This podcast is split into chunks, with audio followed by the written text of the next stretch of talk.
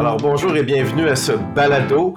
Un balado qui se veut aujourd'hui basé sur un thème très précis, un thème qui va faire la, qui a fait les manchettes et qui continue à faire les manchettes encore plus à, l'aube de cette nouvelle année où des réglementations euh, euh, changent euh, au niveau des grandes villes, mais aussi qui, qui vont changer tout au long de l'année un peu partout dans la province. Alors aujourd'hui le thème c'est l'éco-responsabilité et l'emballage.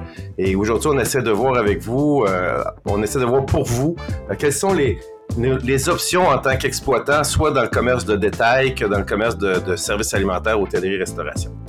Euh, ce balado est présenté en collaboration avec euh, les emballages Carousel. Donc, on a des euh, gens d'emballage Carousel, surtout une personne très importante, Karine Navilis, qui est la directrice du centre Eco Innove, le, centre Eco Innove exactement d'emballage Carousel, qui est un point central d'information. Euh, vous allez découvrir tout le long du balado un point central d'information pour vous afin de vous aider euh, dans des décisions d'affaires pour euh, gérer tout ce qui est emballage le plastique à usage unique, qu'on peut dire, qui, est vraiment sur toutes les lèvres présentement. Et pour nous aider à, cheminer dans ça, on a, amené deux personnes très importantes dans, le secteur, dans chacun de leurs secteurs d'activité. Euh, je commence par Marie-Josée Lévesque, qu'on se connaît, on se connaît de, longue date, mais maintenant, Marie-Josée travaille avec le groupe Fromagerie Victoria et son poste est vraiment dédié à tout l'aspect éco-responsabilité autour du groupe. Je trouvais ça, quand on a fait les préparatifs, j'étais content de parler à Marie-Josée savoir qu'un groupe comme, comme Fromagerie Victoria mettait beaucoup d'énergie, de tout temps à, à voir ce secteur-là. Vous allez voir aussi que euh, elle va nous parler de ses expériences puis où ils sont rendus. Vous allez voir que ça peut servir à plusieurs exploitants. Et on a aussi euh, Joanie Godette qui est du groupe Epicia, euh, qui lui aussi dans le commerce de détail, donc dans un autre secteur, parce que ce balado-là va se voir diffusé autant, comme je l'ai dit, dans deux secteurs, avec Mag et avec Détaillant Alimentaire. Donc Joanie qui est du groupe Epicia, qui eux aussi ont dû faire un, un virage majeur au niveau des façons d'emballer tous leurs produits, une standardisation complète autour du groupe. Euh, sans plus attendre, je lance euh, je lance le, débat, les questions, euh, et j'ai préparé une, première question qui, tourne autour de l'éco-responsabilité. Puis j'aimerais, pour ouvrir la, la, discussion, vous demander qu'est-ce qui a amené votre organisation à être aussi stratégique dans l'éco-responsabilité. Euh, je vais appeler ça éco-responsabilité, mais euh, Karine, qui, euh, qui, je vais demander de lancer, peux-tu nous expliquer en premier lieu un peu qu'est-ce qu'on entend par éco-responsabilité, réglementation, plastique à usage unique, juste pour bien mettre la table d'une façon aussi délibérée, mettre la table sur la discussion aujourd'hui? Ben, merci Robert de l'invitation. L'éco-responsabilité, il faut, il faut penser 4 RV, euh, vraiment repenser, réemployer, euh, recycler, euh, revaloriser. Il y, a, il y a effectivement des gestes qu'on veut poser pour transformer nos modèles économiques, passer d'une de modèles économistes linéaire vers une économie circulaire. Comme vous le savez, on vit dans un monde où on utilise de l'emballage, euh, parfois on suremballe. Donc l'idée, c'est de changer le paradigme, aller vers des modèles beaucoup plus circulaires pour poser les bons gestes et puis travailler euh, effectivement avec euh, nos clients à, à faire ce travail de transition qui est important. Donc euh, chez nous, c'est euh, effectivement une opportunité. Ça aurait pu être un défi. Hein. Vous le savez, on est distributeur d'emballage depuis plus de 50 ans, mais nous, on le saisit comme une opportunité d'engager un dialogue avec nos manufacturiers et avec nos, nos clients, et puis travailler ensemble à, à faire cette transition euh, qui, qui, qui, qui, arrive, là, qui, euh, on le voit avec Montréal, mais aussi au niveau fédéral. Mais Karine, ça fait quand même longtemps que vous vous préparez parce que euh, on fait des salons des fois commerciaux à travers le monde, puis on ah. voit que l'emballage des co-responsabilités, euh, c'est sur vos lèvres, c'est sur vos discours, c'est dans votre philosophie depuis longtemps. Tout à fait. Et puis, ça fait déjà plusieurs années que euh, Emballage Carousel a mis en place plusieurs initiatives.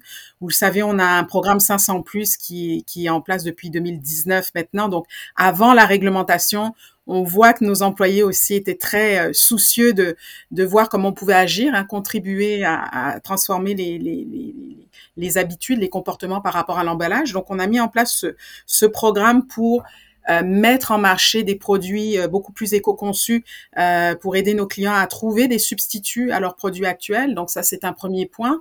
Vous le savez également, on a un programme qui s'appelle le Caroucycle. Donc on est vraiment dans des stratégies d'économie circulaire.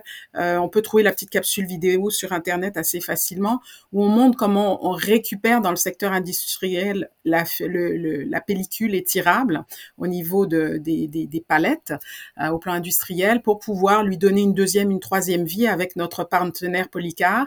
Et puis, encore une fois, dans le domaine de l'économie circulaire, ce qui est extrêmement important, c'est notre relation avec nos clients. On, accompagne plus de 20 000 clients, on travaille avec de nombreux manufacturiers. Donc l'idée, c'est de co-construire les solutions ensemble. Donc l'économie circulaire pour nous est quelque chose d'extrêmement important et puis c'est dans le modèle d'affaires.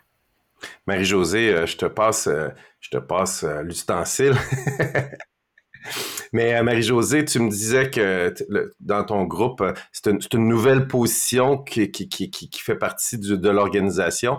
Euh, je te pose la même question. Qu'est-ce qui vous a amené à, faire ce virage aussi important au niveau de l'éco-responsabilité chez Fromagerie Victoria? ben, chez Fromage, d'abord, merci de nous avoir invités. Honnêtement, c'est un grand privilège qu'on a. c'est sûr que chez Fromagerie Victoria, on a quand même 20 restaurants. Euh, deux usines à fromage, une cuisine euh, centralisée. Euh, puis dans nos restaurants, c'est un restaurant mix. En fait, on a un restaurant salle à manger, on a du service à l'auto et on a aussi un bar laitier. Donc, c'est vraiment complet. Ça, ça, touche beaucoup de produits au niveau de l'emballage. Mais c'est certain que Fromagerie Victoria, depuis de nombreuses années, depuis sa depuis plus de 15 ans. Euh, ça fait partie de leur ADN, euh, l'innovation. Euh, on recyclait déjà à l'époque. on fait de l'achat local, c'est très important. C'est une valeur, c'est l'ADN de Fromagerie Victoria. On a aussi du compost depuis plus de 15 ans. Donc, ils étaient déjà à l'avant-garde. Ils ont fait beaucoup d'efforts, même récemment, au niveau de 2019, bien avant que les lois soient en vigueur. Euh, ils ont mis des pratiques euh, très concrètes euh, dans chacune de leurs restaurants pour améliorer l'empreinte écologique. Là, ça, c'est clair. Mais je, dois ajouter, Marie-Josée, que la, réglementation, parce qu'on va en parler un petit peu de la ville de Montréal qui est rentrée en, poste au début de l'année, ça vous touche pas parce que c'est vous avez peu, pas de restaurants encore sur l'île de Montréal, mais n'empêche que vous avez décidé euh, malgré tout, d'emboîter un peu le poids dans la nouvelle réglementation, puis dans l'évolution, parce que ça va s'en venir, là. Effectivement, et euh, on est dans sept régions administratives euh, au Québec. Donc, l'uniformisation des produits, en fait, des contenants, est un défi en soi. Mais puis l'image de l'entreprise, on veut la préserver parce qu'on a une très belle image. Cool, merci beaucoup. Le client se reconnaît dans notre produit et notre image, en fait. Joanie, elle est dans un autre spectre complètement, quoique de plus en plus le prêt à manger, le côté un peu alimentation de proximité se propage au niveau du groupe Épicier, mais fondamentalement, tu nous parlais de, de, de, de, catégories précises dans lesquelles vous avez eu à faire un travail vraiment important au niveau de, de, votre vision de l'éco-responsabilité. Effectivement, Robert, ben, en, en fait, comme euh, tu le disais, nous, on est dans la vente, surtout majoritairement de fruits et légumes. On est avant tout des fruiteries on va toujours être tiraillé entre emballer ou pas nos produits. Euh, mais l'emballage, ça nous permet souvent de réduire les pertes, puis par le fait même de réduire le gaspillage alimentaire. Ça, aussi, c'est un gros enjeu. Euh, puis les deux enjeux sont importants pour nous. L'environnement a toujours fait partie du cœur de nos valeurs. Euh, on a toujours essayer de moins emballer. Euh, on a toujours été soucieux de l'environnement et depuis les dernières années, on avait déjà commencé avant les réglementations euh, de regarder chaque catégorie, qu'est-ce qui pouvait être changé. Euh, par exemple, les bols à soupe euh, pour le prêt-à-manger, on est allé avec des matières euh, faites de matières recyclées et recyclables. On a commencé il y a quelques années à vendre des, des sacs de fruits et légumes qui étaient réutilisables, faits par une petite entreprise locale de moins emballer aussi nos fruits et légumes, parce que le fruit et légumes, il y a quand même son emballage naturel la plupart du temps, mais il y a certains aliments qu'on n'a pas le choix d'emballer euh, à la fin de la journée, après avoir été manipulé toute la journée. Il finit par se détériorer, personne ne va vouloir l'acheter, donc on a besoin de l'emballer, mais mieux l'emballer. Donc, euh, c'est des questions qu'on s'est posées euh, dans les dernières années. Et là, avec les nouvelles réglementations, comme on le disait, de la ville de Montréal, on n'a pas le choix de prendre action pour cette région-là, mais tant qu'à le faire, on s'assure d'avoir une, uniformisation dans euh, l'ensemble du groupe puisqu'on a 13 succursales à l'heure actuelle. Karine, tu parles avec, euh, avec ton centre, tu parles avec plusieurs exploitants, autant services alimentaires que détail. C'est quoi la question qui te vient le plus souvent de la part de ces gens-là? Euh, est-ce que c'est l'application de la réglementation ou c'est le côté mission d'entreprise qui, qui, va t'arriver le plus souvent? Alors, c'est une excellente question. Et puis, je fais du pouce sur ce que dit Joanie. On a, on a deux exemples qui étaient quand même très à l'avant-garde avec Joanie et Marie-Josée. Euh, je pense que souvent, vous le savez, on, fait des webinaires tous les mois justement sur la réglementation des plastiques à usage unique pour les clients. Euh, ce qui revient constamment, c'est le sentiment d'urgence, mais également la nécessité de le faire. Donc, on voit que le, les préoccupations changent. Les gens sont bien conscients qu'il y a une urgence. On voit ce qui se passe au niveau euh, planétaire. Et ce que je trouve intéressant, c'est que là, on peut engager une conversation avec nos clients pour voir la transition. Quels sont les bons substituts? Donc, on a beaucoup de questions sur les matériaux, les substituts, euh, la complexité aussi. Euh, comme le disait Joanie, ben regardez, nous on est, on a des succursales à Montréal, mais on est aussi à, à Sainte-Julie, à Québec, à Sherbrooke. Comment on gère les réglementations? On sait qu'on a une réglementation au niveau fédéral, la réglementation au niveau de la ville de Montréal, mais également d'autres municipalités se positionnent. Je pense à Prévost, je pense à Laval, à Longueuil, à Terrebonne-Mascouche. Et parfois, il y a des petites différences entre les, réglementations. Donc, c'est à la fois besoin de, se conscientiser, de s'informer. Ça, je trouve ça fantastique parce qu'on voit que les clients veulent poser les bons gestes. Puis de l'autre côté, la préoccupation très concrète de savoir ben, qu'est-ce qu'on fait avec le l'enjeu de, de manque d'harmonisation entre guillemets entre les différentes euh, réglementations. Marie-Josée, euh, j'utilise une phrase régulièrement, je dis une recette n'est pas complète tant que tu n'auras pas pensé à comment tu l'emballes pour emporter. Dans votre cas à vous, Marie-Josée, tout, doit être pensé en fonction d'être emballé. Euh, le défi de trouver le bon produit pour l'emballer qui va correspondre aux normes, euh, c'est compliqué comment? C'est quoi tes ressources pour trouver le bon produit? Je veux dire, puis, on parle avec Carousel, mais il y a d'autres choses qui, qui te viennent en, euh, en tête euh, au niveau de, des essais, de la mise en marché, de voir l'acceptabilité par les clients? Bien, en fait, euh, au côté pratico-pratique, ce qu'on fait, c'est surtout de l'achat local. On a une boulangerie ainsi qu'une boucherie locale avec laquelle on fait affaire. Donc, de ce côté-là, on réduit certainement les GES. ça, c'est important. Ça fait partie des priorités qu'on a d'acheter Québec, Canada, euh, États-Unis et peut-être euh, plus loin. Mais il y a l'enjeu toujours euh, monétaire qui joue parce que plus c'est proche, plus c'est dispendieux. mais quand même, la demande va faire que les produits plus proches vont être plus abordables parce que ça va être euh, une question de offre et demande hein, qui va faire le, qui va jouer sur le prix. Ça, ça fait partie des, des choses qu'on regarde euh, attentivement. On regarde aussi avec les manufacturiers. C'est sûr que nos fournisseurs sont très importants. Il y en a qui ont apporté des pictogrammes auprès des produits. Euh, ça, on est très à l'écoute de ça. Ce qu'on a fait aussi euh, récemment, entre autres, j'ai répertorié tous nos produits qu'on achète sur un an dans l'emballage. Euh, tout produit confondu. Là. On part de la fourchette euh, en plastique, les, euh, les ustensiles qu'on donne pour le, le service à l'auto, entre autres, le bar laitier. Hein, c'est important chez nous. c'est un créneau très, très important. C'est tout du prêt à manger sortir. Hein. C'est même si on mettait ça dans de la vraie vaisselle, euh, ça ferait pas un gros impact. Les gens partent avec leurs produits, ils vont manger ça dans le parc ou euh, n'importe quoi. Euh, ils vont à l'extérieur. c'est sûr qu'au niveau de la réglementation, on a déjà éliminé les pailles. On est rendu avec des pailles en carton. les bâtons de café, on les a éliminés depuis trois ans. On a de la vraie vaisselle dans toutes nos salles à manger, ainsi que des ustensiles. On a aussi des fontaines d'eau Puis euh, ça, je trouve c'est une innovation incroyable parce que tous les restaurants contiennent des fontaines d'eau, des vrais verres à portée de main. Fait que au niveau des bouteilles d'eau emballées, ben ça réduit les produits à usage unique comme de raison.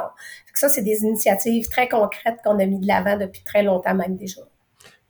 Mais José, évidemment, chez vous, euh, les gens, quand ils reçoivent, c'est un fait accompli, ils l'ont déjà emballé. De votre côté, Joanie, est-ce que vous sentez que vous avez un rôle d'éducation aussi? Parce que, évidemment, c'est à vous le fardeau de la preuve de, vendre des produits qui respectent les nouvelles normes, les nouvelles réglementations. Comment vous euh, passez ça à la clientèle pour qu'ils comprennent que vous faites des changements, que vous n'avez pas le choix, mais que c'est dans leur bien aussi, mais que ça change leurs petites habitudes de, de vie de tous les jours? Euh, en fait, c'est spécial parce qu'on entend souvent parler des gens qui vont euh, déplorer l'emballage. Mais j'ai beaucoup de clients, par contre, qui, on le voit dans nos rapports de vente, euh, qui vont préférer avoir le choix simple, d'avoir quelque chose de déjà emballé. Souvent, ils vont avoir l'impression que l'aliment a été moins manipulé. Donc, on, on doit emballer, on doit changer notre façon d'emballer.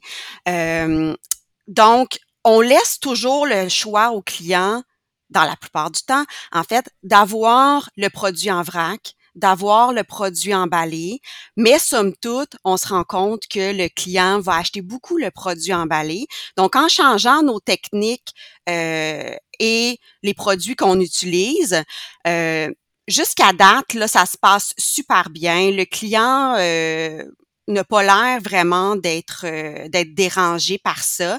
Euh, mais somme toute, au niveau de l'interne, c'est là que c'est plus un enjeu. C'est nous autres à changer toutes nos techniques au niveau opérationnel. Euh, j'ai des magasins que j'ai des employés que ça fait une trentaine d'années qui sont là, ils sont habitués de travailler avec la barquette de styrofoam, avec le même la même pellicule plastique et la chaîne de montage elle est faite. Donc là, changer ça, changer aussi euh, ce qui est habitué de commander chez le fournisseur, c'est toute une éducation à faire du haut de l'échelle.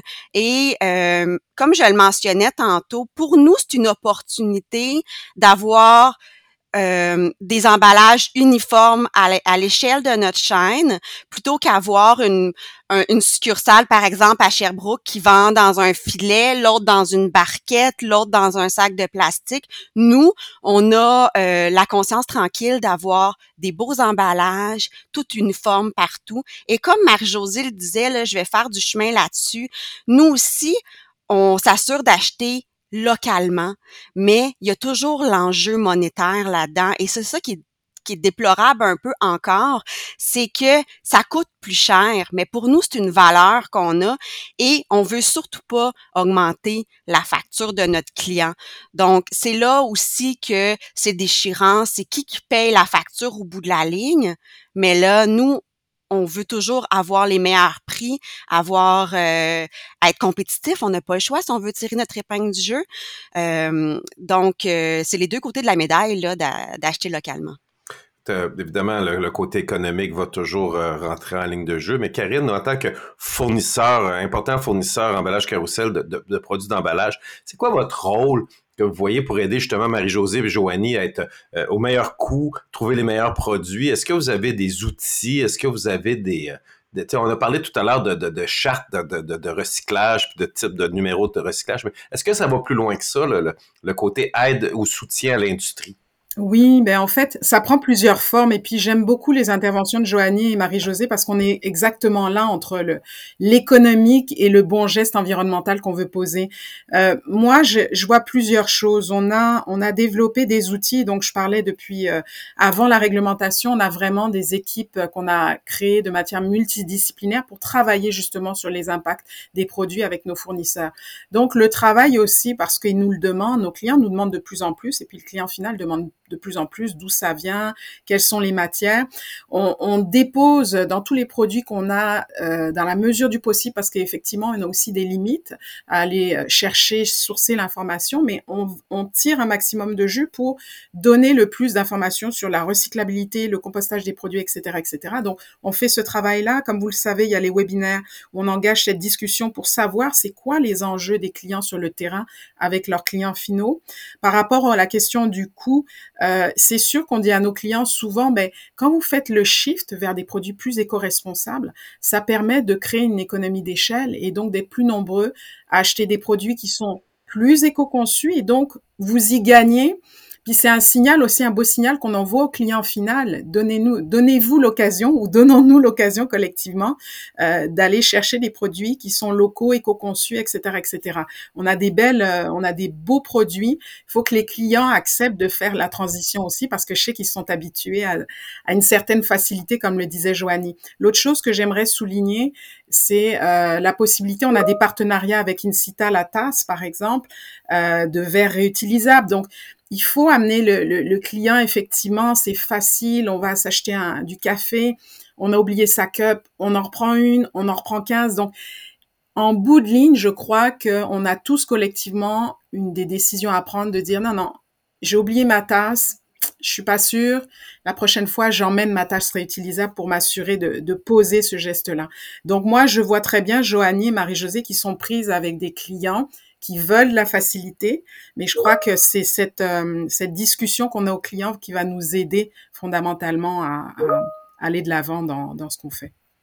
Je, je, suis obligé de, de, commenter avec euh, une idée euh, en disant, tu sais, dans la bouffe, dans l'épicerie, on raconte énormément d'histoires sur le centre de l'assiette, sur les plats, sur les produits qu'on vend. Ce serait je pense, le temps de commencer à raconter des histoires aussi sur notre. Puis on le voit, certaines entreprises sont très éco-responsables, mais je pense que ça va devenir un devoir euh, uniforme de, de, de, de, communauté, de raconter aussi l'histoire qu'on a autour de l'éco-responsabilité de chacune de nos entreprises. Ben, moi, je suis d'accord avec ça parce que, en quelque part, dans l'analyse des produits qu'on consomme, mettons sur un an, ben, on a regardé aussi les bons coups qu'on avait fait. Fait qu'on a fait une prise de conscience que ça, ah oui, ça, on l'a déjà fait. Ça, ça fait tant d'années. Ça, ça fait tant. C'est toujours positif de faut pas se mettre en valeur là-dedans, mais faut quand même dire qu'est-ce qu'on a fait de bon. Puis euh, on a des pas déjà avancés dans ce processus-là. Puis ça, c'est la bonne nouvelle en soi. Puis toutes les entreprises probablement ont fait ça, mais il faut vraiment s'arrêter, y penser, regarder, analyser.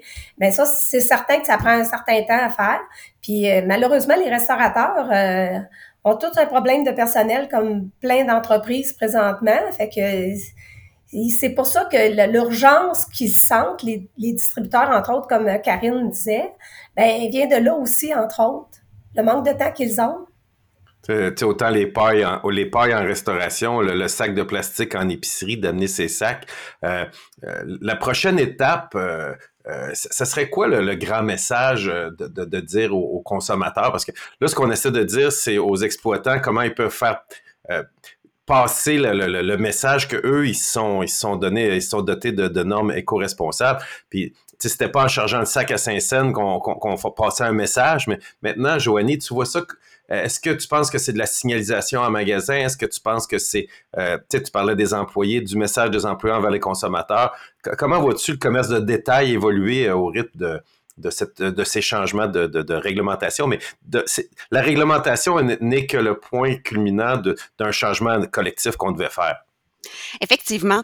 En, en, fait, le client maintenant, il est habitué d'amener son sac réutilisable pour emballer euh, sa commande d'épicerie.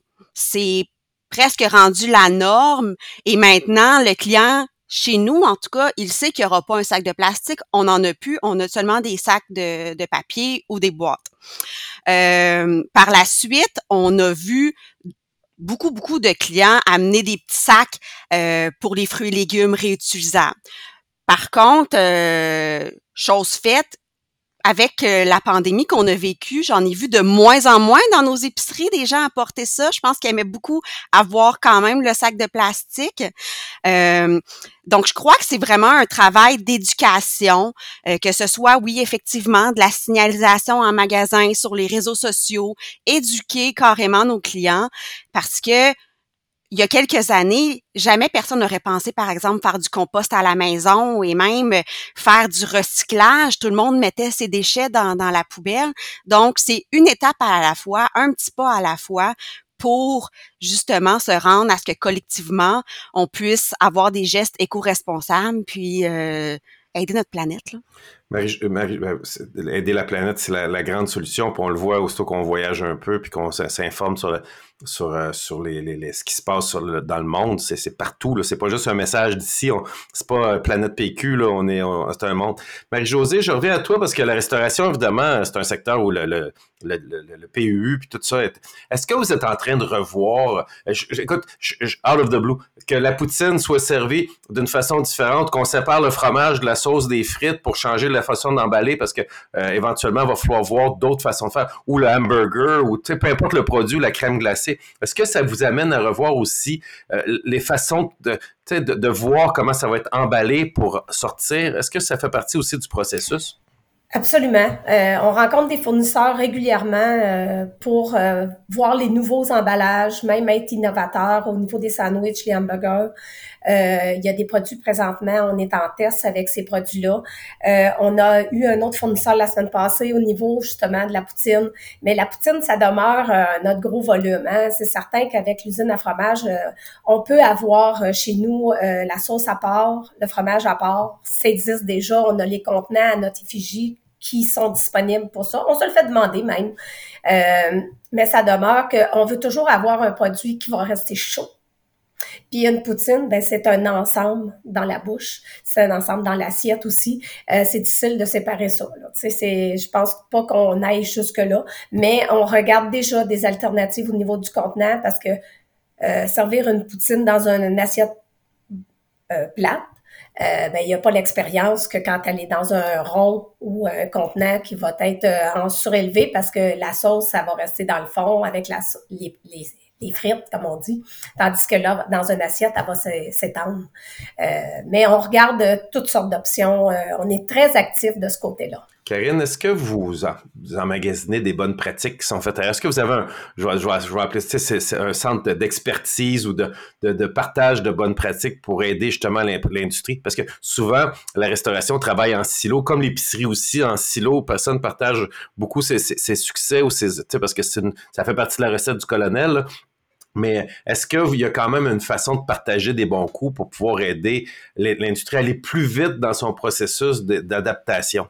Oui, complètement. Mais regarde, tu, je pense que tu es conscient que quand j'ai rejoint Emballage Carousel au centre Ecoinos, c'est, c'est la mission du centre de, de, de, créer un espace collaboratif de discussion et de co-création constante entre nos clients. On a, on a près de 20 000 clients et nos manufacturiers. Donc, on est vraiment dans un laboratoire d'échange avec eux et on travaille également avec d'autres partenaires de la chaîne. On parle au centre de tri, au biométhaniseur, pour comprendre effectivement c'est quoi le meilleur produit en fin de ligne, mais également au niveau de l'éco-conception des manufacturiers. Ça, c'est un premier point. Le deuxième, le site web, c'est, on parle vraiment d'un travail d'équipe. Les, employés, il y a un exercice stratégique d'échange avec les employés chez Emballage Carousel pour dire, hey, qu'est-ce qu'on peut faire au niveau des emballages chez nous?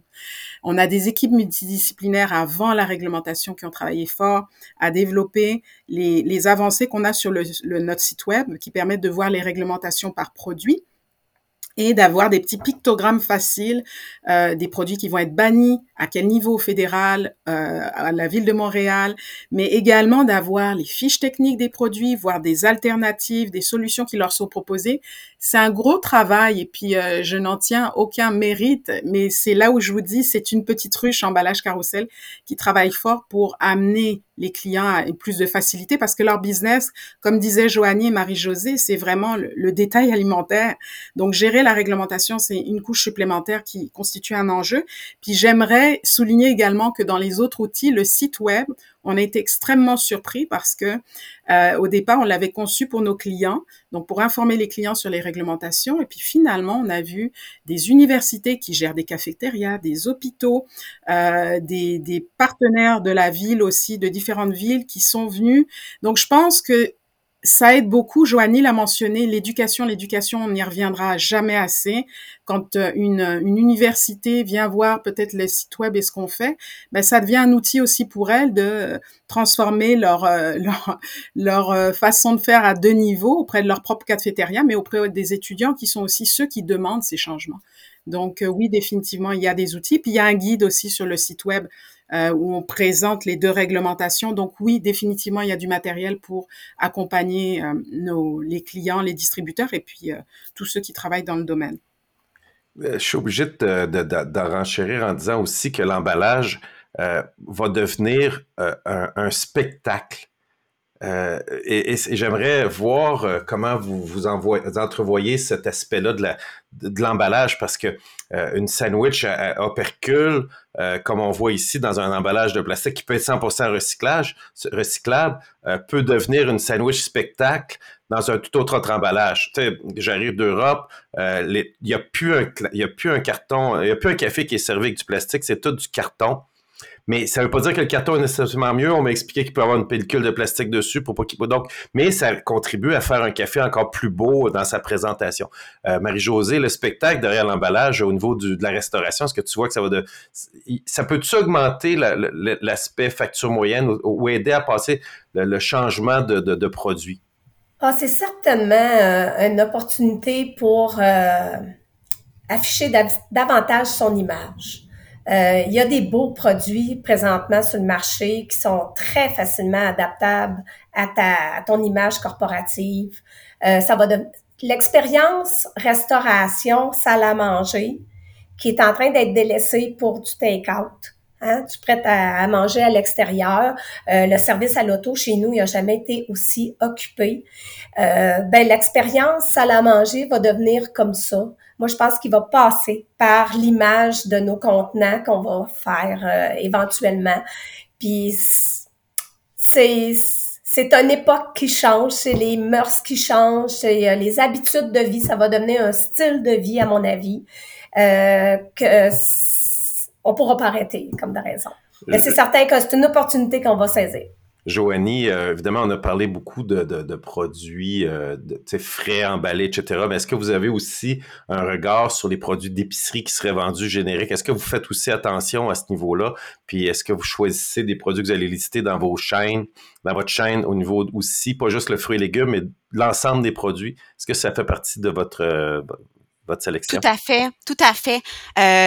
Pour en revenir à la sandwich, c'est sûr que ça, l'emballage, c'est c'est le premier spectacle qu'on voit. Euh, c'est ce qui fait en sorte que le produit est alléchant ou pas, qui est intéressant ou pas. Et euh, c'est sûr que si l'emballage s'est rendu publicisé, c'est rendu que le, client est conscientisé, s'il remarque que le produit a une belle valeur derrière, puis qu'en plus la sandwich a l'air bonne, ben c'est deux aspects qui, qui, font en sorte que la sandwich va peut-être mieux se vendre. Euh, puis par la suite, les produits d'épicerie, c'est sûr que si un fournisseur qui vient nous présenter, par exemple, je sais pas, une huile d'olive dans une bouteille qui est faite d'une matière recyclée, recyclable ou un emballage. Dernièrement, j'ai vu une compagnie de croustilles que l'emballage, elle était complètement compostable ben c'est un élément de plus qui fait en sorte qu'on a le goût, nous autres, de lister le produit et ça fait une belle histoire derrière le produit pour le consommateur. J'adore, j'adore ben, l'idée. On mange avec les yeux, hein? ça n'a pas changé. Peu Puis avec notre conscience aussi de plus en plus. Là, effectivement.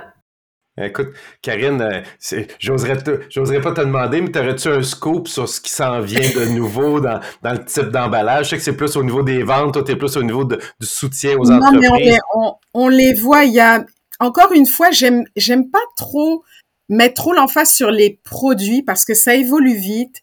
Euh, mais je tiens à souligner que l'innovation sociale, donc pour ce qui s'en vient, je pense que ça aura beaucoup plus d'impact ça pérennisera beaucoup plus les meilleurs gestes et je ne minimise pas les, les beaux produits. On voit des belles choses qui s'en viennent là. On va garder quelques scoops quand même, Robert.